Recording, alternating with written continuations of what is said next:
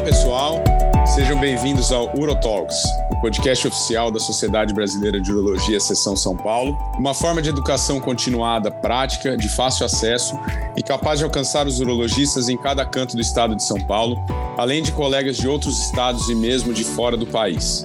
Eu sou Marcelo Cabrini, o moderador do podcast e membro do Departamento de Comunicação da SBU São Paulo. No episódio de hoje, que tem o apoio da Apsen, abordaremos um problema urológico bastante complexo e que afeta demais a qualidade de vida dos pacientes e tira o sono de nós urologistas que estamos diante de um caso suspeito desse. O tema de hoje é cistite intersticial. E para a gente discutir essa condição tão desafiadora e para a gente tentar ajudar nossos colegas urologistas a lidar com esses casos, a gente conta hoje com a presença de três grandes especialistas na área de disfunções miccionais. Primeiramente, eu gostaria de apresentar o meu colega de diretoria, Dr. Celso de Oliveira, atual membro da diretoria da, da SBU São Paulo e professor assistente da disciplina de urologia da Santa Casa de São Paulo. Celso, obrigado pela disponibilidade, é um prazer tê-lo aqui. Eu que agradeço, Marcelo, prazer é meu estar aqui com você, com o André, com o Eduardo. Vamos discutir um tema um pouquinho árduo aí, mas espero que no final, quem possa estar nos ouvindo, aproveite bem. Certamente vai. Seguindo, então, gostaria de apresentar o Dr. Eduardo Remales Silveira Pinto. O Eduardo ele é assistente da disciplina de urologia da Escola Paulista de Medicina e membro do grupo de disfunções miccionais da mesma instituição, além de ser urodinamicista do grupo Santa Joana e Promatre. Du, é um prazer revê-lo e tê-lo aqui com a gente.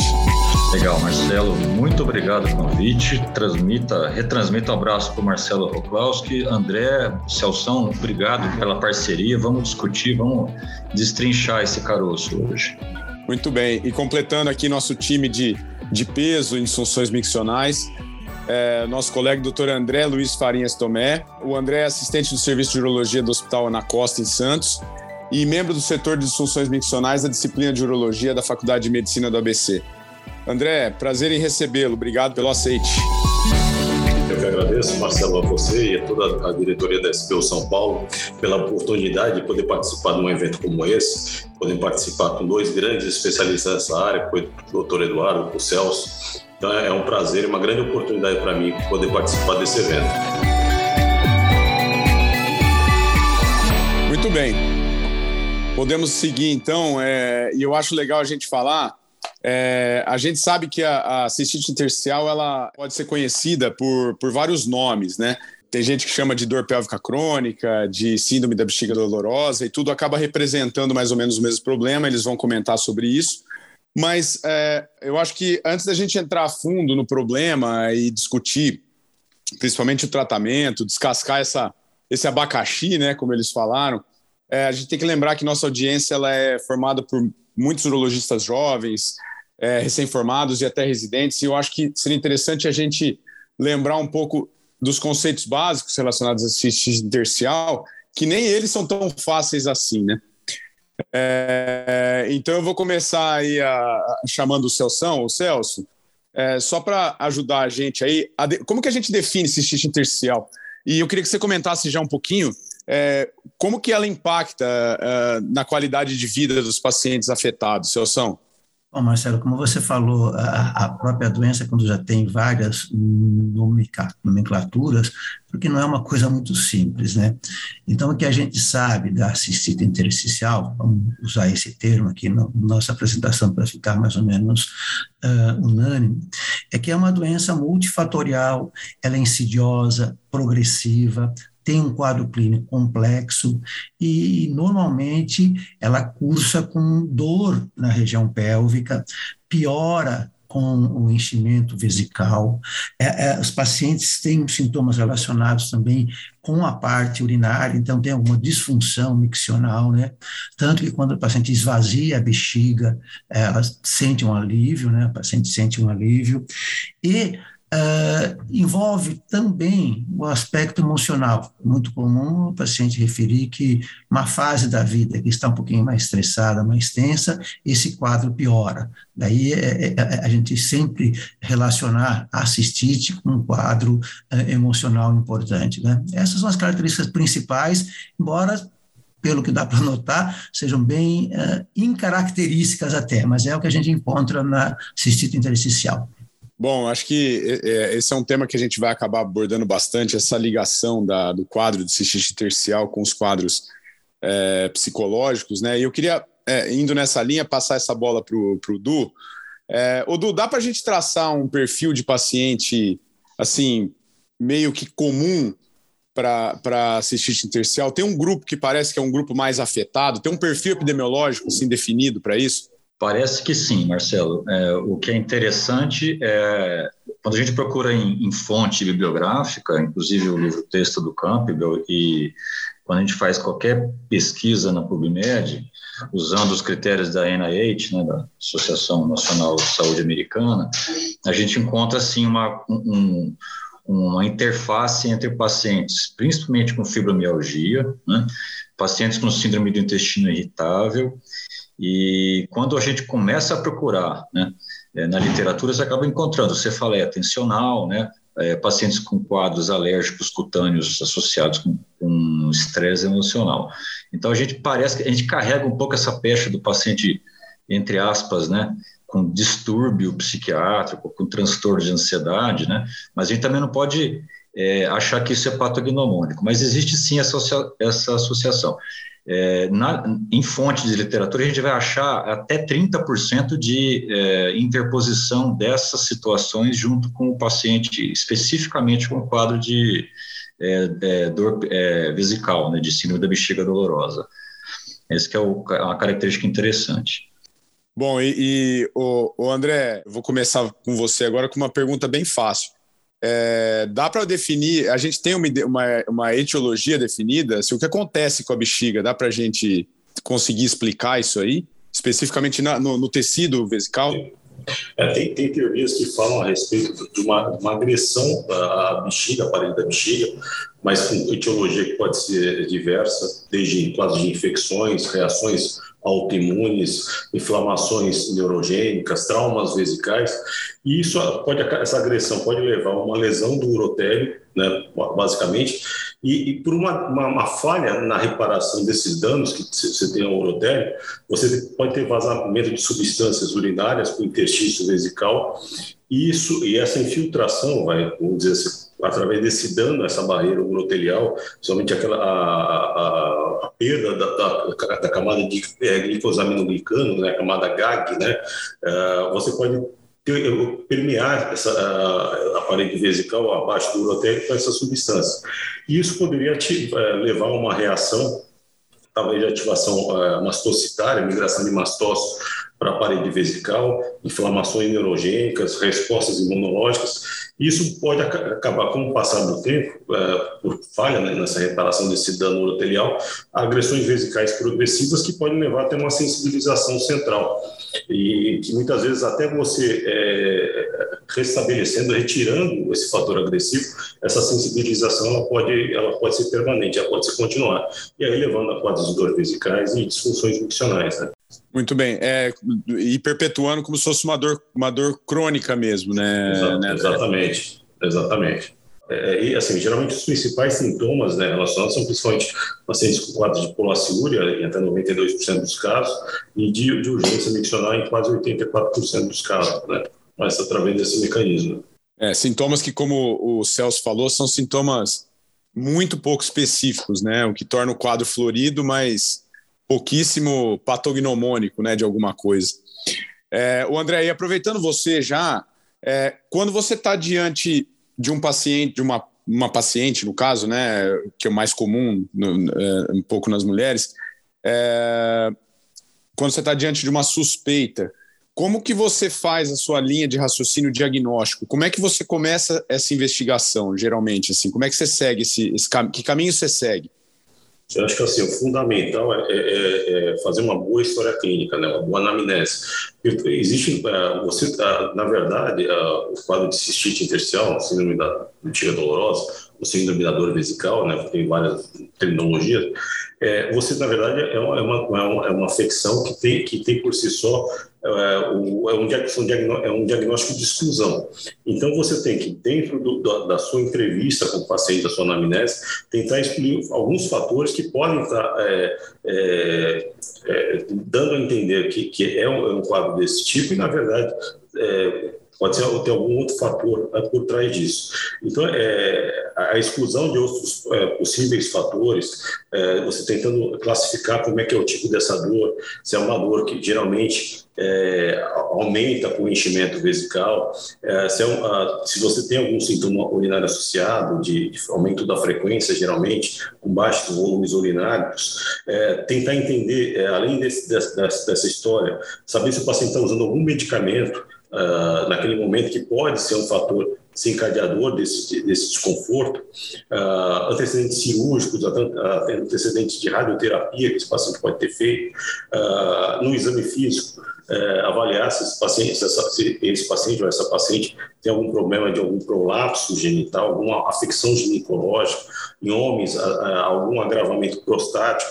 Então, assim, é, esse diagnóstico na história é muito, é muito importante a gente destrinchar é, esse, esses, esses dados para tentar reconhecer se tem algum fator aí que foi desencadeante daquele quadro, que na verdade, na verdade não classificaria esse quadro como um quadro de cistite intersticial uh, ou síndrome da bexiga dolorosa. Então é importante nessa fase de diagnóstico, principalmente, é, lançar a mão, por exemplo, do diário miccional, de três dias, que é bastante importante nessa avaliação de como é que é essa frequência urinária, como é que é esse volume urinado.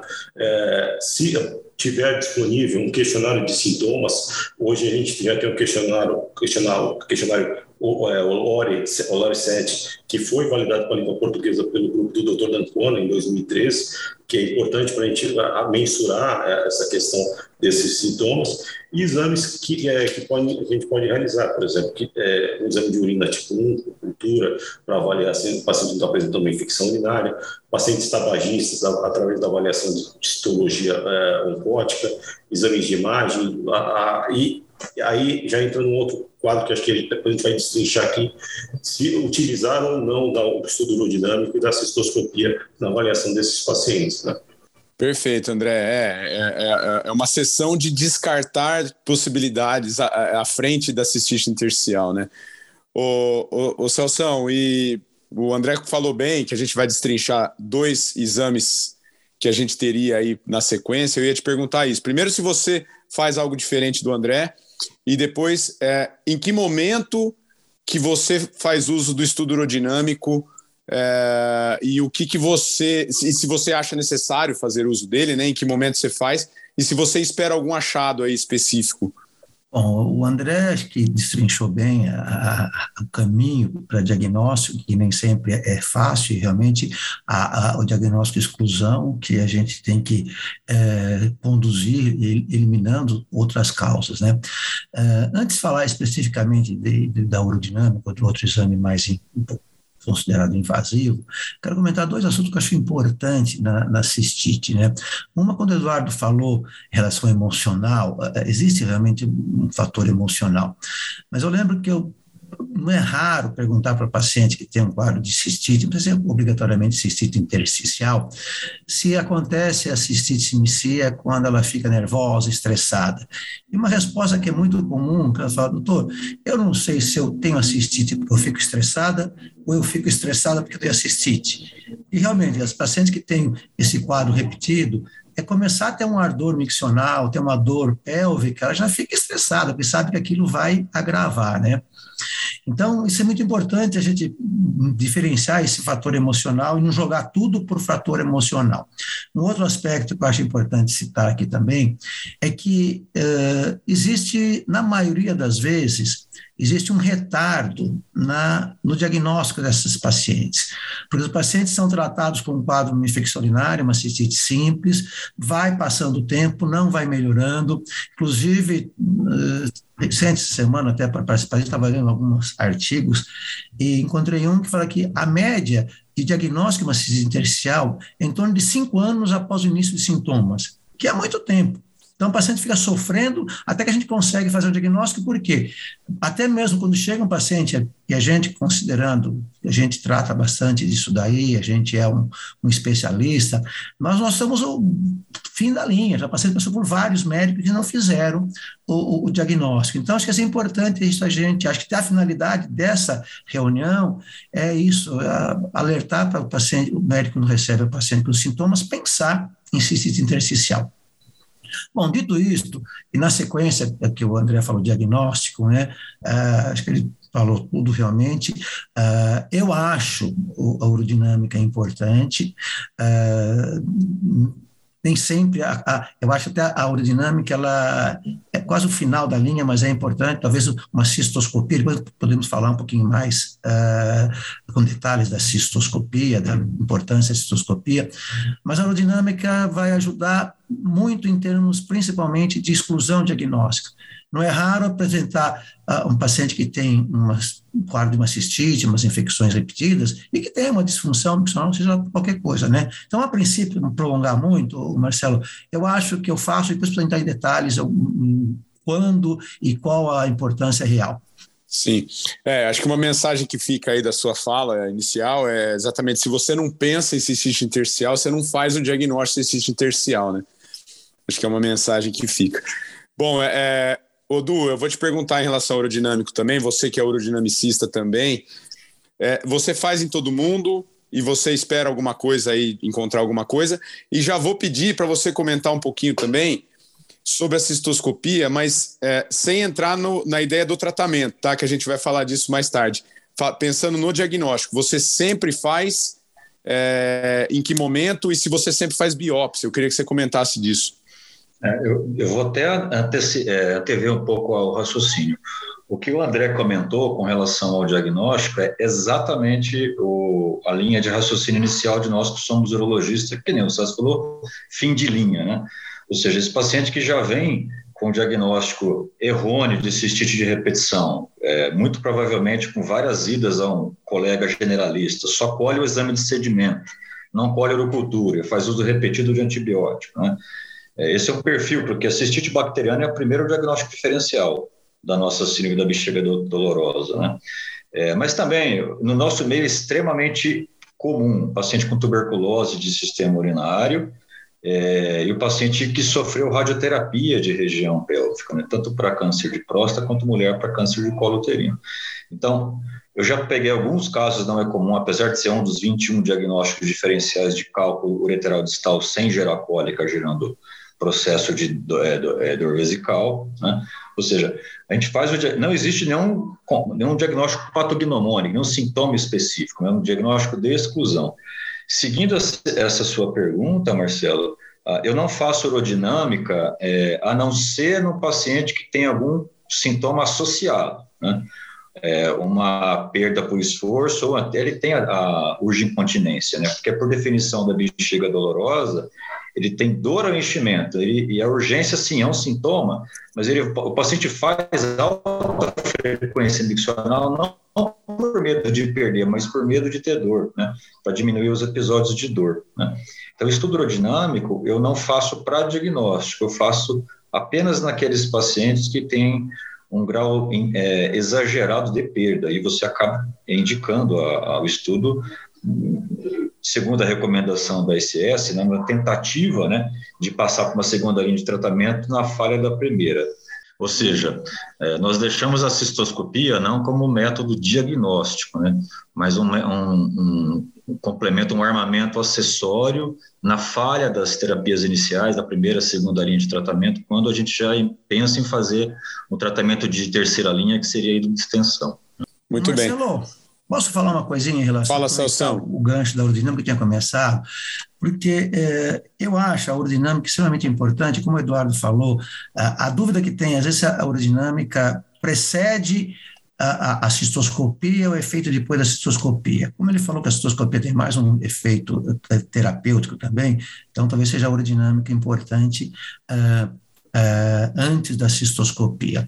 É lógico que a urodinâmica não vai fazer diagnóstico nenhum de cistite intersticial, embora alguns parâmetros sejam importantes. Há quem diga que e uma capacidade vesical maior de 150, 200 ml, podemos afastar a, a cistite intersticial. Tá? Esse é um dado importante. Uh, um outro dado importante é o seguinte: às vezes a paciente tem uma disfunção miccional. O que eu faço de rotina para meus pacientes no consultório, pela facilidade de eu ter lá o aparelho, é uma fluxometria. E já peguei pacientes que eu tinha uma hipótese, uma cistite, até uma cistite intersticial, e que tinham um fluxo urinário muito ruim. Então, essa paciente merece uma urodinâmica, porque, e realmente vou mostrar que tinha uma obstrução infravesical, né? É, então, não é raro encontrar. Então, a gente ajuda no esclarecer o diagnóstico. E aproveitando mais uma coisinha também, é o seguinte: ah, existe muito. Ah, as pessoas têm muitas restrições em fazer urodinâmica, porque acham o exame, exame urodinâmica invasivo. E é invasivo mesmo, a gente passa os catéteres, né? A paciente fica hum, sem roupa, com avental na frente, ponto fica um pouquinho constrangido. Mas a gente, a gente que faz urodinâmica todo dia, se a gente conduzir bem, explicar bem para o paciente, é minimamente invasivo. Ah, ah, na hora de passar o catéter, explicar que é fácil, passou o catéter, vai ficar sentado aqui na cadeira, não tem problema. Então, eu acho que a gente tem que desmistificar um pouquinho esse negócio, a urodinâmica só em caso especial. Não, a urodinâmica ajuda muito, esclarece muito o diagnóstico antes uh, de um procedimento qualquer, né? Concordo, Celso. Quando a gente explica adequadamente, o paciente se sente acolhido, né? A empatia no exame é muito. É, é, ela, ela, traz uma resposta óbvia do paciente. O paciente aceita bem, né? Legal. É, eu queria ouvir do André também a opinião dele é, em relação a esses dois exames, André. É, na sua rotina, se você usa o urodinâmico e se você faz a cistoscopia antes da ideia da hidrodistensão, que isso aí nós vamos falar, mas assim, se você faz para fazer biópsia, se você gosta de ter um, uma amostra anatomopatológica. E eu vou além, eu queria que você comentasse um pouquinho, falando de perspectiva futura, porque a gente sabe que tem aí perspectivas e de, é, é, talvez a palavra não seja nem perspectiva, acho que a palavra é mais esperança, né? De se, de se terem marcadores é, urinários ou anatomopatológicos que possam ser mais específicos. É, é, é, contagem de mastócito, é, coisas desse tipo. E eu queria ouvir de você assim, qual é a sua perspectiva em relação a isso também. É, eu acho que assim existe também é, o que a gente tem que avaliar em relação às diretrizes tanto da IUA como a, a da IAU, que elas, a, elas têm é, opiniões diferentes em relação à realização da citoscopia, né? Pela, pelo menos pela, pela Associação Europeia, ele sempre é um grau de recomendação forte você sempre indicar a citoscopia como uh, com anestesia geral na avaliação desses pacientes, o que se, se opõe à avaliação da, da, da UA, que eles colocam simplesmente a indicação de urodinâmica de citoscopia naqueles casos que vão ser mais complexos. Eu, eu, assim, eu tenho por opinião fazer a citoscopia, acho que a gente tem que afastar aqueles diagnósticos diferenciais que podem estar cursando com, com sintomas é, é, que podem se, é, se assemelhar ao quadro cistite intersticial, né, de, da bexiga dolorosa. Então, às vezes, você afasta um quadro de um carcinomicida, de bexiga, uh, pacientes que têm algum tipo de patologia uretral, alguma pólipo vesical, alguma lesão. Então, acho que assim, é, eu considero como um exame importante. Mas, geralmente, assim, se eu opto por fazer a citoscopia, eu já vou preparado para fazer uma hidrodistensão.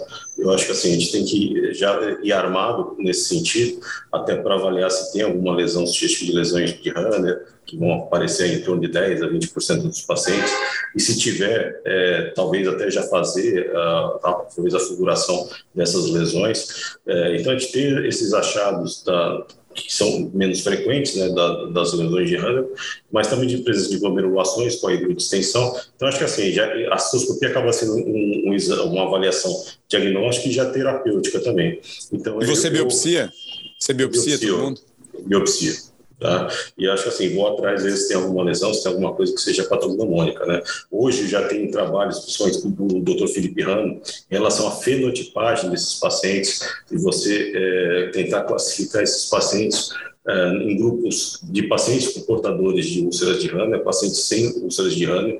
Então, assim, aqueles pacientes que o professor Felipe Rano, que escreve até o capítulo do, do Campbell, desse, é, desse tema, ele coloca que pacientes que apresentam uh, as lesões de Hanner, ou lesões de Hanner, que eles uh, são pacientes que geralmente têm a patologia é, é, primária da bexiga, e pacientes sem a lesão, uh, você poderia classificar em pacientes que têm doenças mais sistêmicas, que estão com, têm ação secundária na bexiga.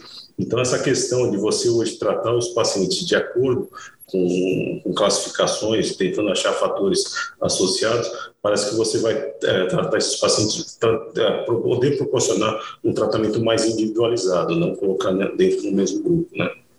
Muito bem. E você tem expectativa de que a gente tenha um dia marcadores aí é que possam prever alguma coisa? Eu acredito, é, eu acredito que sim, porque assim é, a forma como as coisas estão evoluindo e é, é, uma, é uma, uma, uma, ficção que ela já há décadas você não tem grandes progressões assim em relação à sua evolução, em relação ao diagnóstico, em relação ao tratamento.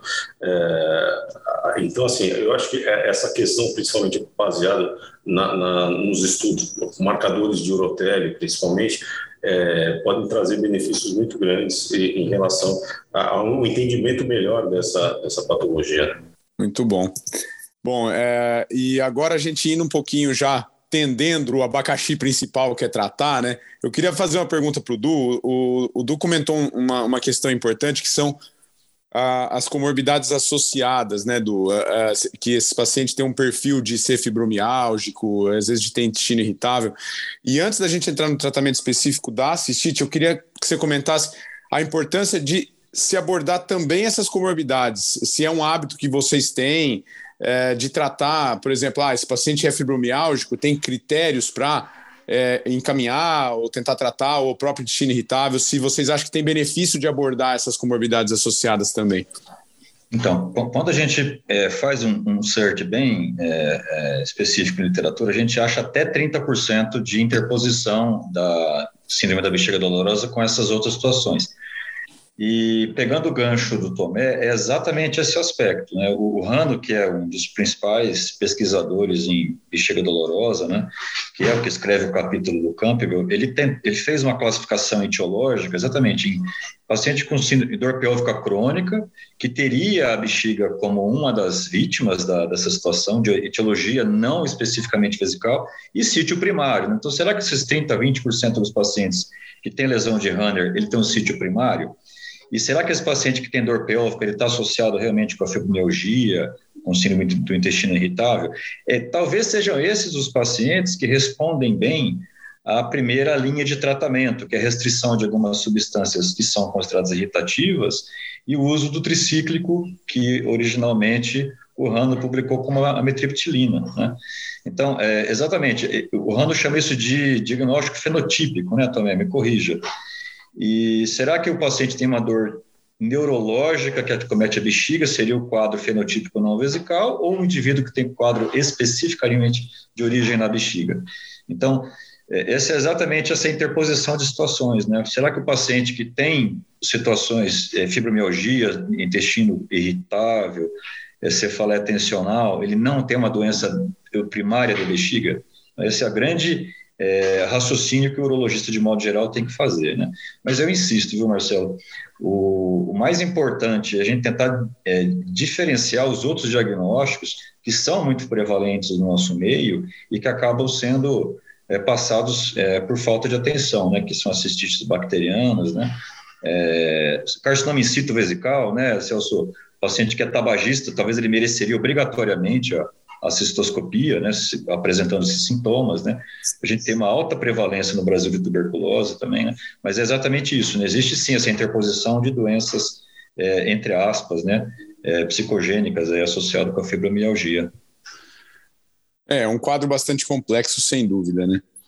É, bom, e partindo para o ponto crucial da questão aí, então a gente identificou um paciente como uma suspeita forte de cistite intersticial, é, aí, Celso, como é, que, como é que costuma ser sua abordagem inicial para esse caso?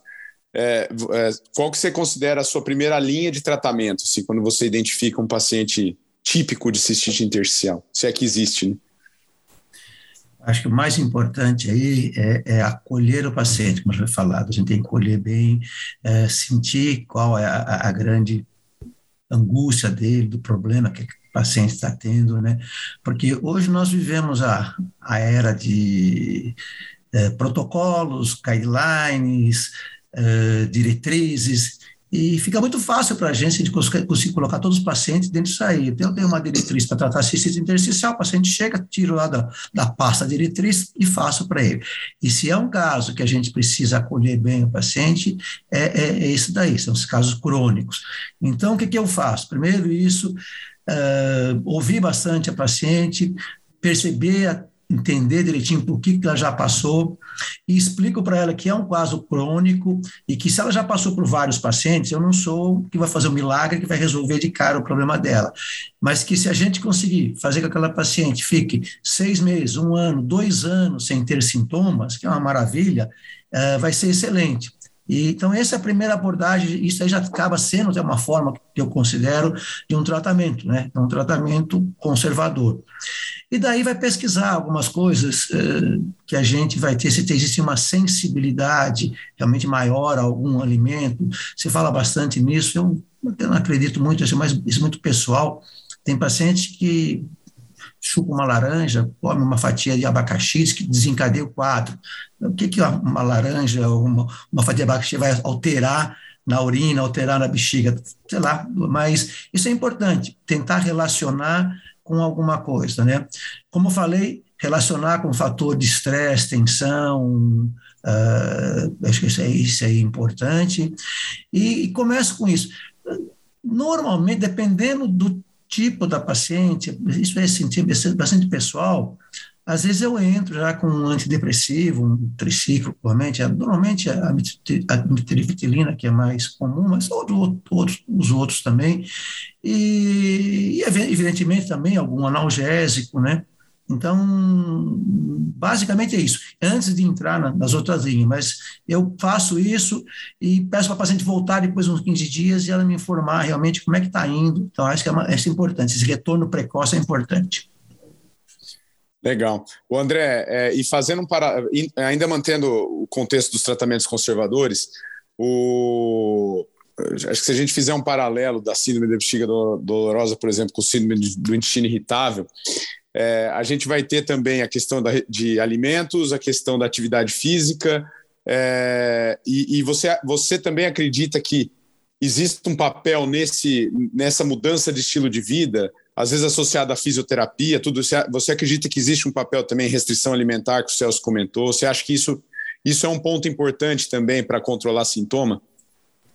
Eu, acho que assim, quando a gente começa a acompanhar pacientes com, com esse tipo de, de, de afecção por um período mais prolongado, a gente começa a conhecer melhor o paciente, é, você começa a perceber alguns gatilhos que podem levar à acentuação dos sintomas. Então, já tive algumas pacientes que, por exemplo, estavam controladas com medicação de, de, de segunda linha e tal, e de repente perderam o marido, perdeu o marido, e isso, aquilo, os sintomas retornaram completamente. Ou teve a perda de um, de um filho, ou um acidente, ou uma, uma doença na família, que aquilo acabou servindo como um, um, uma reativação dos sintomas. Então, acho que isso é bastante importante. Acho que, como o doutor Celso colocou, a questão é, de você colocar para o paciente que é uma doença crônica, que é uma doença, é, tentar alinhar né, as expectativas em relação aos resultados com, esse, com, com, esses, com esses pacientes, dizer que é, é, é uma doença que geralmente não tem cura, você consegue sim controlar os sintomas, mas não é uma, uma, uma afecção que você vai conseguir tratar e, vai ser curado com aquilo. Então, é, poder é, é, tentar é, confortar esses pacientes em relação ao manejo, à possibilidade de melhora, mas que é, não dá para gerar também grandes, é, grandes expectativas. A questão do, do acho que na, nas linhas de tratamento, né, é, das seis linhas de tratamento que a gente tem, uma coisa que se repete bastante em relação, é, em relação em todas as linhas de tratamento, a importância do manejo da dor. Né? Eu acho que assim, é, independente do que você vai associar nesse tratamento, é importante você controlar a dor desse paciente, independente em que linha que você vai atuar. É, a gente sabe da questão do manejo do estresse desses pacientes, como o Eduardo comentou, a questão são pacientes ansiosos, geralmente pacientes é, que têm algum tipo de angústia, de é, é, pânico, às vezes insônia, é, e esses são pacientes que acabam tendo graus de estresse muito grandes. A gente sabe de alguns é, é, algumas tentativas de terapia de relaxamento, por exemplo, o paciente que tem condições de fazer yoga, acupuntura, que podem ser coisas que vão levar a um tipo de relaxamento e podem ter algum, um, trazer algum grau de melhora. Em relação à questão da, das mudanças uh, alimentares, a gente sabe é, parece que tem alguns pacientes que têm alguns gatilhos em relação a alguns tipos de alimentos, às vezes bebidas gaseificadas, às vezes bebidas alcoólicas, às vezes suco de frutas cítricas, às vezes pacientes que têm, às vezes, um gatilho vesical com injeção abusiva de café também, ou alimentos muito apimentados, então tentar, é, às vezes, esse paciente pode se tratar de uma forma multi, uh, é, multiprofissional, às vezes com uma orientação de nutricionista também, tentando reconhecer se existe algum gatilho em relação à, parte de alimentação. E, lógico, um acompanhamento psicológico, porque acho que assim é extremamente importante é, tentar é, achar alguma coisa que pode ser um desencadeador e a questão, se possível, até da realização de exercícios de fisioterapia, é, não para né, exercícios de Kegel, né, como são os é, exercícios mais, é, mas principalmente exercícios pra, de fisioterapia para relaxamento do assoalho pélvico, também tentar evitar pontos de gatilho e de, de dor. Né? É, acho que esse, essa questão do controle da dor, talvez por isso que a, a mitriptilina tenha caído tão bem também, né? Que ela acaba tendo essa função dupla de analgésico e de controle dos quadros ansiosos, né? Odu, você, a, sua, a mitriptilina é sua droga de escolha também como terapia via oral inicial e tem alguma coisa além em vista ou, ou não? O FDA é, tem uma droga aprovada, né? Tem o PPS, né, que é aprovado, mas qual que é isso vale para a realidade nossa? Você tem alguma experiência nisso? É um derivado sintético de heparina, né, que ele é utilizado por via oral também, é, é utilizado em, em, em, períodos específicos, mas é caríssimo, Marcelo. Tem o custo gira em torno de 3 mil reais mês e a gente acaba não conseguindo. É a mesma crise do BCG, né? Para quem é urologista no Brasil inteiro e tem essa dificuldade absurda de fazer o controle de pós-operatório de RTU de bexiga de eh, estadio superficial, a gente não consegue comprar o Miron, né? O, a amitriptilina é engraçado, ela foi publicado pelo Rano, né? O Rano foi o primeiro colega na década de 80, ele publicou um trial com amitriptilina, usando de 25 até 100 miligramas de dose é, terapêutica. Né? Engraçado, quando a gente aumenta a dose terapêutica, aumenta os efeitos colaterais, que é basicamente sonolência, né? E se eh, os residentes e os colegas que gostam mais de fisiologia prestarem atenção, ela tem um efeito é, anticolinérgico, então por isso que também tem um, um, uma, uma, interposição na melhora dos pacientes que têm bexiga hiperativa, por isso que os, os medicamentos, os alimentos que a gente deve evitar, que nem o Tomé falou, são os mesmos da bexiga hiperativa, né? Tem o efeito beta-3 adrenérgico, que é exatamente o que a, a linha de tratamento específica para bexiga hiperativa oral, né? E tem o efeito também antihistamínico, né, que, que foi uma das hipóteses na década de, de 80, de liberação exagerada de histamina pela presença de mastócito em biópsia. Mas é uma droga barata, não é uma droga da moda, né? A gente sempre vai ser bombardeado pela indústria para tentar oferecer drogas mais modernas, mas eu sim, eu, eu entro com 25 miligramas e faço uma titulação no máximo até 50, né? Como primeira linha junto, né, Tomé, junto com as restrições é, de alimentos irritativos, né? São exatamente os mesmos da bexiga hiperativa. Só, só fazer uma colocação, uh, Dr. Carlos Bezerra, uh, é falecido, que foi nosso chefe lá no, no, ABC, ele, ele falou assim, olha, eu aprendi com um colega de Goiás que ele fazia uma formulação que usava as três drogas ao mesmo tempo. Ele usava a mitriptilina com a cimetidina e com o hidroxizine. Ele fazia em baixa dosagem e tal, e falou assim, olha, é, eu não acreditava muito, acabei é, aprendendo com esse colega de Goiás, então acabei começando a usar assim, não vai bem em todos os pacientes, mas assim, ele conseguiu falar assim, ó, ter alguns resultados nessa associação. Geralmente ele usava a metriptilina de 10 com cimetidina de 200, com hidroxizina de 25 e fazia titulando uma vez ao dia, às vezes até duas vezes, de acordo com a resposta do paciente, com efeitos adversos também.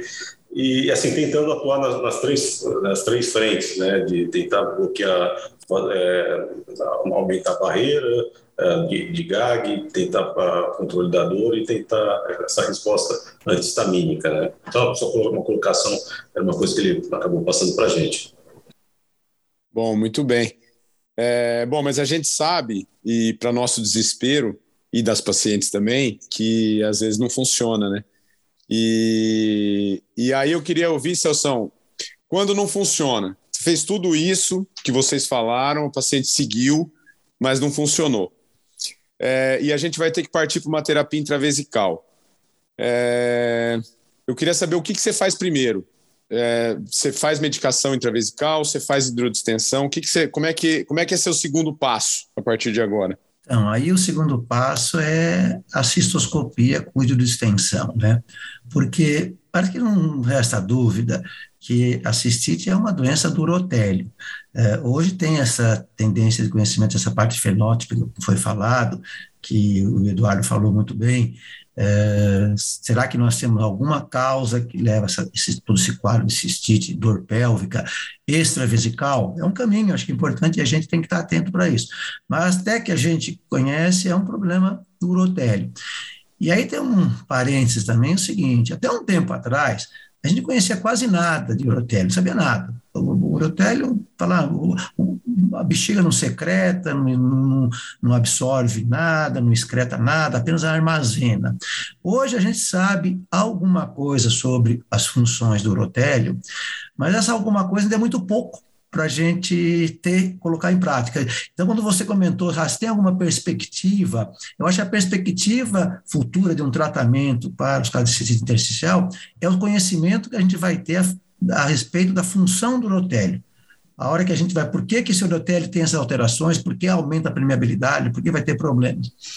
Mas voltando agora ao que você perguntou realmente, é, eu faço a cistoscopia a cistoscopia com anestesia, porque é importante, porque a gente vai avaliar bem como é que está todo esse epitélio vesical, uh, eventualmente, se tiver alguma lesão suspeita, mesmo antes da distensão, já se faz uma biópsia, como foi falado, o Eduardo falou também, já tive um caso também que era um carcinoma in situ, Tá? Então, o paciente tinha dor, dor, dor, e, e na biópsia veio um carcinoma in situ, então, a, a, importância da cistoscopia. E com a hidrodistensão também, muitas vezes aparece, algumas vezes, não é sempre que a gente consegue, aparecer depois as, as úlceras de Hanner. E daí também já tem a biópsia, né? Se bem que a biópsia é mais para afastar, não, é nada, não tem nada de, uma, não tem uma histologia específica, né? E aí uma dúvida que eu tenho também, se a gente faz aí uh, o uso do, do potássio, do potássio ou não, né? Eu não sei até que ponto isso daí para diagnóstico e principalmente para tratamento influi. Eu tenho, tenho dúvida, até ouvi depois a opinião do, do Tomé e do Eduardo em relação a isso daí. Eu não tenho feito ultimamente, não. O André, já aproveitando, é, eu queria saber se você também já parte para a hidrodistensão como segundo para o segundo passo. Eu queria que você comentasse como, como você faz para os urologistas que estão menos habituados a fazer, como é que você faz essa hidrodistensão? E um, e um, e um último ponto que você até falou no, num comentário anterior, sobre o, quando você está fazendo que aparece a úlcera de Hunter. De rotina, você trata, você cauteriza ela, que, que você, ou resseca, o que, que você faz? É, normalmente, a cistoscopia com hidrodistensão, a gente faz uma coluna com mais ou menos 80 centímetros de água em relação ao paciente, e você pega o soro de, de 1000 ml e deixa, mede essa, né, a distância do pulso até essa coluna, de mais ou menos 80 centímetros, deixa correr esse soro até a capacidade cistométrica máxima, até para a infusão, e normalmente você segura uh, essa hidrodistensão durante 2 a 3 minutos. Uh, tem colegas que, pedem, que avaliam em relação relação a, a, a, a, no caso, repetir mais do que uma vez durante, durante o procedimento. Normalmente eu tento fazer uma vez. É, existem as recomendações que você não deve fazer com altas pressões nem durante um tempo muito prolongado, porque o resultado vai ser, pode ser ruim. É, então, assim, normalmente é a 80 centímetros de água por 2 a 3 minutos, até a capacidade estométrica máxima.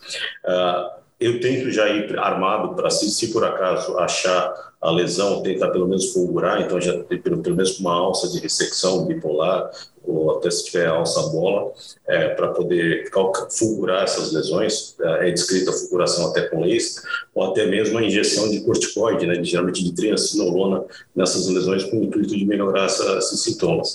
O que se sabe aqui, parece que fulgurando essas lesões vai ter uma resposta uh, melhor em relação ao, ao, quadro doloroso, quadro álgico, uh, e se uh, alguns casos essa, hidrodistensão é, pelo que a literatura coloca, pode dar respostas positivas de melhora dos sintomas em até três a seis meses. Tá? Eu, se sincero, nunca tive uma, uma, resposta tão, tão prolongada assim. Normalmente, com 60 dias, no máximo três meses, eu acho que, assim, às vezes até antes, o paciente já acaba retornando os sintomas.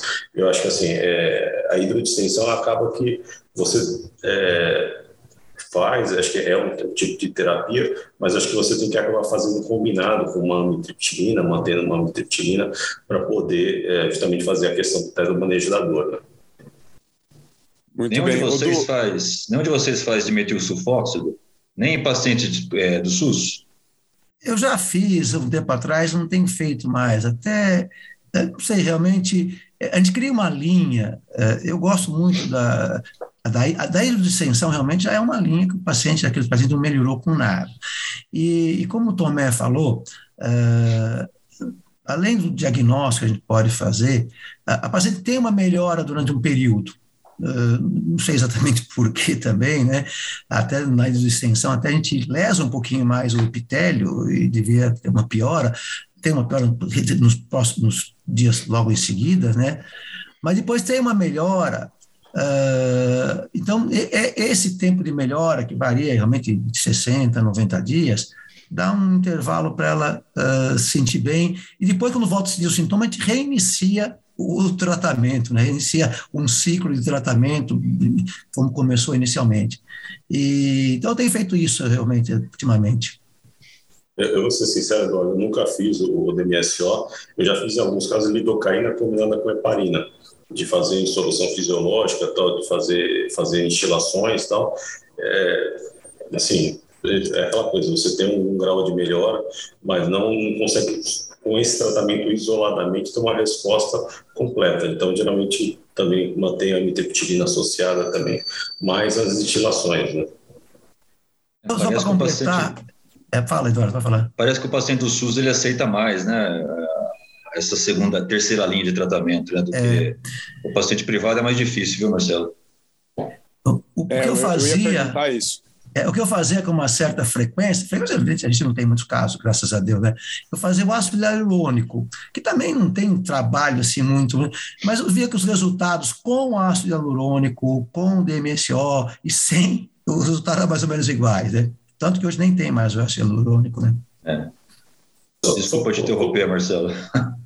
Posso só colocar uma colocação? É, eu tive recentemente uma, uma residente lá do ABC, que ela foi acompanhar o serviço do, do professor Christopher Chappell, lá, na Inglaterra, e lá eles têm, é, eles têm um protocolo de pesquisa com hialuril, que é o ácido hialurônico, né, com hialuronidase, com condroitina. A diferença é que, que, que é bastante significativa. A gente sempre teve aqui no Brasil o Cististat, né, é, que era o ácido hialurônico que, teria, que tinha por aqui, que é na dose, na verdade, de 40 miligramas por 50 ml. Uma ampola extremamente cara, quase 800 reais a ampola. É, e lá, nesse protocolo dele, eles usam esse hialuril, que é o ácido hialurônico condroitina também, só que na dosagem de 800 miligramas para fazer a instilação vesical. Então, é uma dosagem extremamente maior. Quer dizer, se a gente fosse usar a mesma dosagem que eles usam lá aqui, ia ser um tratamento, quase um quimioterápico de alto custo. É, e lá eles têm por hábito fazer, é, fazer essa instilação dessa medicação por 30 minutos, é, que é a solução de 50 ml com bexiga vazia, e geralmente eles fazem é, uma vez por semana, durante quatro semanas, depois eles fazem uma vez a cada duas semanas, duas dosagens, e aí eles vão mantendo uma vez por mês até tentar resolver os sintomas. É, eu não tenho dados agora aqui em relação ao resultado, mas eu achei interessante esse, esse protocolo que eles têm lá, tentando justamente melhorar a questão do, do urotélio, né, da, da, da camada do, do GAG, né. bastante interessante também que você falou, porque para mim sempre foi muito coerente se a gente acha que tem uma, uma alteração na camada aminoglicano, e o que, que é o ácido hialurônico? Vai proteger aquela camada. Então, será que nós estávamos usando uma dose muito baixa? De repente, esse é o caminho, né? É interessante. Mas é, vocês, pelo que, eu, pelo que eu entendo, vocês consideram realmente partir para a hidrodistensão como segundo passo o, o, a, algo que vai acabar sendo necessário, né? É, bom, e, e assim, gente, a gente sabe que aí ainda bem que é a minoria, mas ainda assim a gente tem refratariedade mesmo com esses casos, né? E eu queria, é, é, vocês três, em algum momento, fizeram sempre um paralelo da, da cistite intersticial com a bexiga hiperativa, né? É, e aí, aproveitando esse paralelo que vocês fizeram, eu queria saber se existe, a, a gente sabe que a neuromodulação sacral ela é um tratamento mais voltado e aprovado exatamente para a hiperatividade. É, mas é, algum de vocês tem alguma experiência na, na no implante da, da neuromodulação, do neuromodulador sacral para tratar a bexiga hiperativa? É, queria que algum, algum de vocês comentasse a respeito. Quer falar, Celso? Querer eu não queria, mas eu falo. não, na realidade, assim, é que não tem o que falar. Na realidade, eu acho que a gente conversa com bastante, bastante com as pessoas que fazem neuromodulação e são muito entusiastas, mas é para um público muito seleto, é, quadros especificamente específicos, é um tratamento realmente que já está há algum tempo aí, é, tive oportunidade de estudar um pouquinho, mas não pegou ainda. Então, realmente, em termos de, de cistite intersticial, não tenho nenhuma experiência nem de ouvir falar.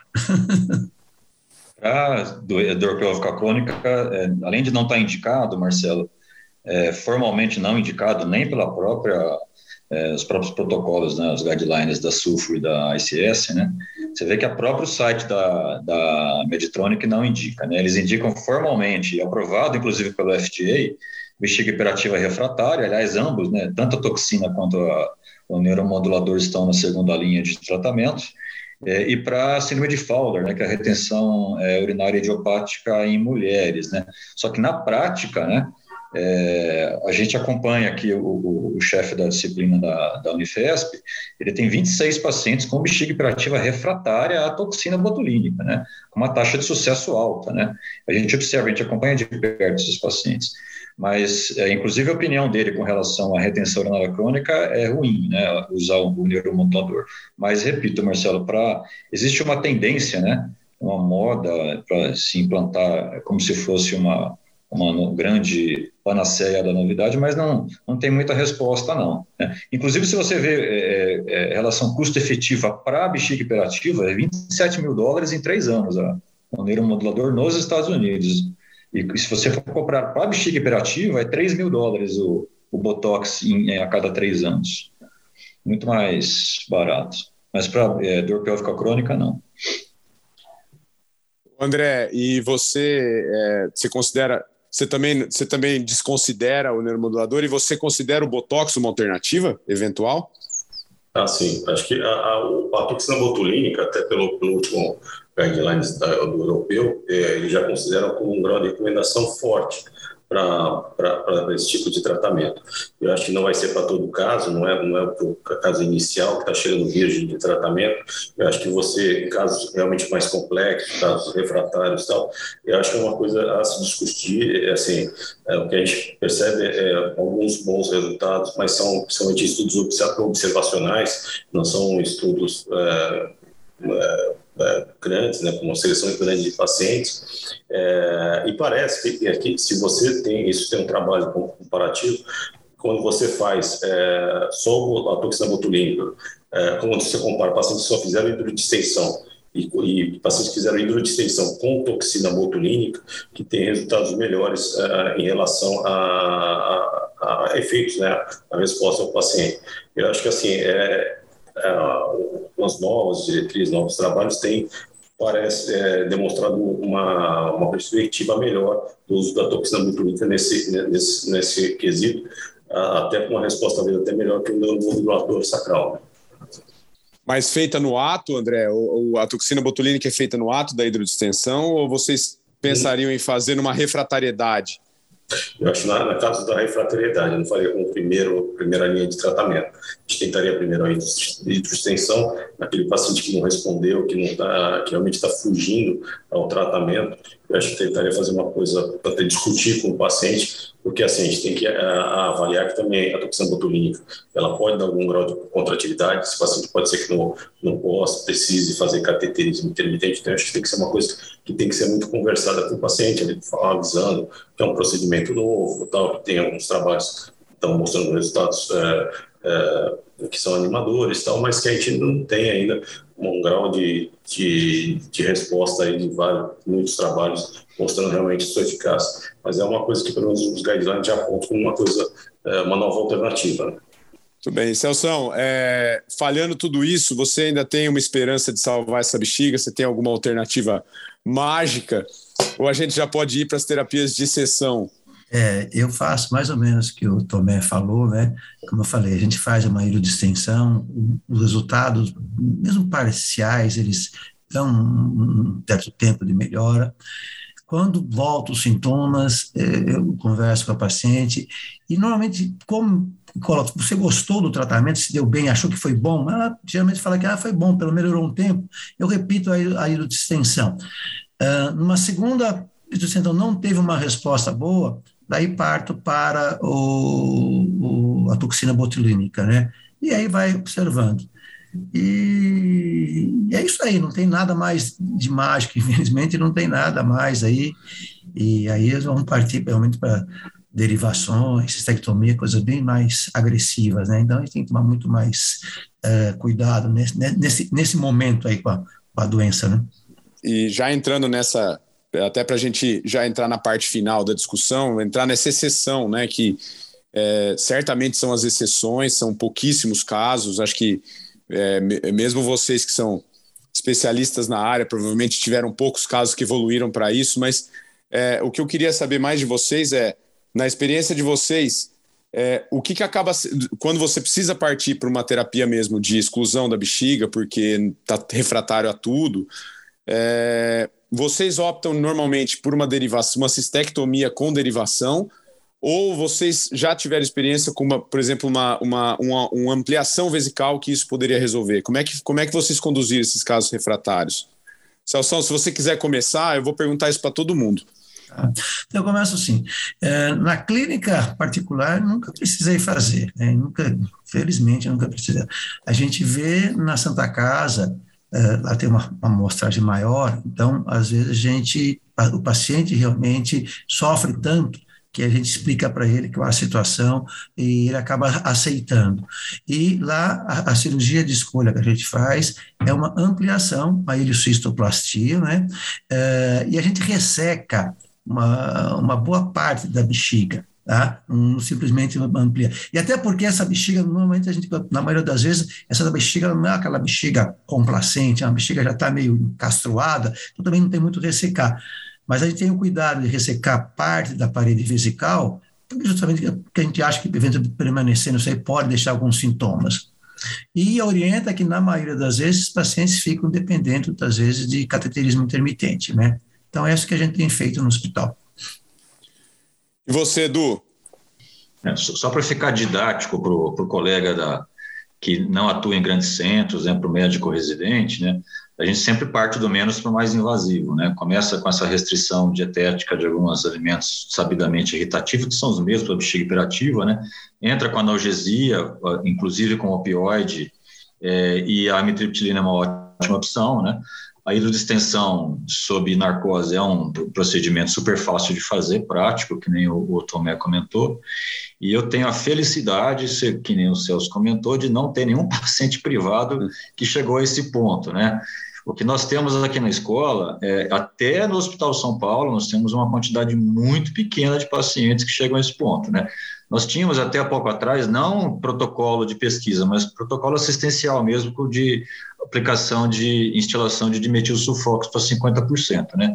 Esses pacientes acabam desaparecendo, né? eles têm uma boa resposta, fazem as, a, a, as aplicações de, de repetição e acabam desaparecendo. É, só para mostrar para vocês, a gente tem na escola, nos últimos 15 anos, apenas um caso de ampliação vesical para bexiga hiperativa refratária para toxina botulínica. Uma paciente que fez cinco aplicações de, do desporte e ela não tinha mais melhoria. É, o que está bem descrito em literatura, que nem o Celso comentou, é a, é a enterocistoplastia, e o que é meio, meio que citado é, é a cistectomia parcial com preservação do trígono e a enterocistoplastia associada, né? Mas eu nunca cheguei nesse ponto, não. Você também, André? Ainda bem que não, também não. É, não, e, e, assim, que a gente vê em literatura é que, é que justamente assim, mesmo assim você não pode garantir para o paciente que a dor vai melhorar, né? É, você pode fazer tudo isso e ainda você tem que colocar o paciente, ó, mesmo assim, com todo esse processo e tal, pode ser que o quadro áudio continue. Então, assim, é, é, acho que tem que ser aqueles casos realmente é, é, o último recurso, é aquela bexiga contraída, fibrótica, é, que realmente você não tem outra condição tal, mas deixar lembrar bem o paciente que realmente assim é, é o último recurso. Eu acho que assim a gente pode citar ainda no, talvez na quinta linha de tratamento da ciclosporina, né, que é uma, uma das opções aí também, é, que seria um imunossupressor para tentar é, tentar melhorar. Parece que assim na, na nos trabalhos mostra um grau de resposta é, bom em relação ao comparativo ao petosan polissulfato, né, com índice de melhora de 75% da ciclosporina contra 19% por, por pentosan. Só que assim, é, o problema são os efeitos colaterais. Né? Você tem efeitos colaterais é, extremamente importantes, como hipertensão arterial, alteração de é, quadros de insuficiência renal, ou até mesmo de, de hematura. Então, também é aquela coisa, é, é uma outra opção de uma coisa que é, também não, não é o, né, o ideal, né? Bom, legal, pessoal. Acho que ficou claro aí que o, o, o acho que os desafios no desenvolvimento de um plano de tratamento aí para cistite intersticial passa muito pela falta de compreensão da, da etiologia clara, né, de variabilidade de sintoma, associação com outras é, patologias, e isso torna difícil até fazer estudos, né, estudos mais sólidos para a gente ter níveis de evidência mais altos. Mas acho que é por aí mesmo. É, bom, acho que é isso, pessoal. Eu queria agradecer muito a participação de vocês, o aceite, a disponibilidade, o tempo. Foi uma grande honra aí ter vocês três participando aqui com a gente do nosso podcast. Eu vou me despedir aí de cada um de vocês e pedir que vocês façam aí as considerações finais para a gente poder encerrar o programa, mas de, de antemão já agradeço muito. Celção, você foi o primeiro a ser apresentado, você é o primeiro a, a, a se despedir. Obrigado, viu, Celso? Obrigado pela presença. Eu que agradeço, Marcelo. Foi muito bom esse bate-papo aqui com o Eduardo, Tomé, com você. Parabenizo você pela manutenção desse sucesso que é o Rodotalks, que é um, um, projeto de sucesso da SBU e que está uh, eh, mantendo sempre um nível de audiência muito grande, sempre com retornos muito uh, positivos da, dos urologistas. Então, agradeço e estou à disposição para o próximo bate-papo. Abraço para todos que nos ouviram. Terão outros, com certeza. Odu, é, obrigado pela participação. Acho que conseguimos abranger bastante o tema aí, viu? Foi legal, muito legal te ver de novo. Igualmente, Marcelão. Parabéns, cara. É, por dar continuidade, esse é um projeto, cara, esse é extremamente interessante. Todo mundo escuta no carro quando está é, parado em, em, situações onde o tempo fica inútil, né? E a gente aproveita, deixa o tempo útil com aquisição de conhecimento, né? Parabéns, Marcelão, por dar continuidade. Obrigado, André. Obrigado, Celso. Eu que agradeço, Du. É, André, obrigado mais uma vez, obrigado pela disponibilidade e terão outras com certeza. Obrigado, viu? Eu que agradeço essa oportunidade, assim, poder discutir uh, um tema tão importante, tão complexo, com dois caras que eu, que eu tenho uma admiração muito grande, o Eduardo e, e, e o Celso. E, e, acho que, assim, é, para aquele pessoal que, que, vai escutar esse, esse podcast, é, tentar focar bastante, né, né são pacientes é, de uma, uma, complexidade extremamente grande, pacientes sofridos, que acho que talvez, é, talvez o acolhimento desses pacientes talvez seja o ponto principal é, na, no início do tratamento porque já são pacientes, como o Eduardo e o Celso falaram, que já passaram por inúmeros médicos, inúmeros colegas, e às vezes é, a questão do acolhimento talvez seja o mais importante para poder é, esse tratamento. Muito bom, pessoal. Bem, vocês acabaram de ouvir mais um episódio do Urotalks, o podcast oficial da Sociedade Brasileira de Urologia, Seção São Paulo. Todas as edições estão disponíveis no nosso site www.sbusaopaulo.org.br e também nas principais plataformas de streaming. Lembrando que esse ano teremos o Congresso Paulista de Urologia, o CPU 2022, de 3 a 6 de setembro. Para vocês que querem saber mais sobre cistite intersticial e todos os outros temas dentro da urologia, se programem e não deixe de comparecer. Nos vemos no próximo episódio. Até lá.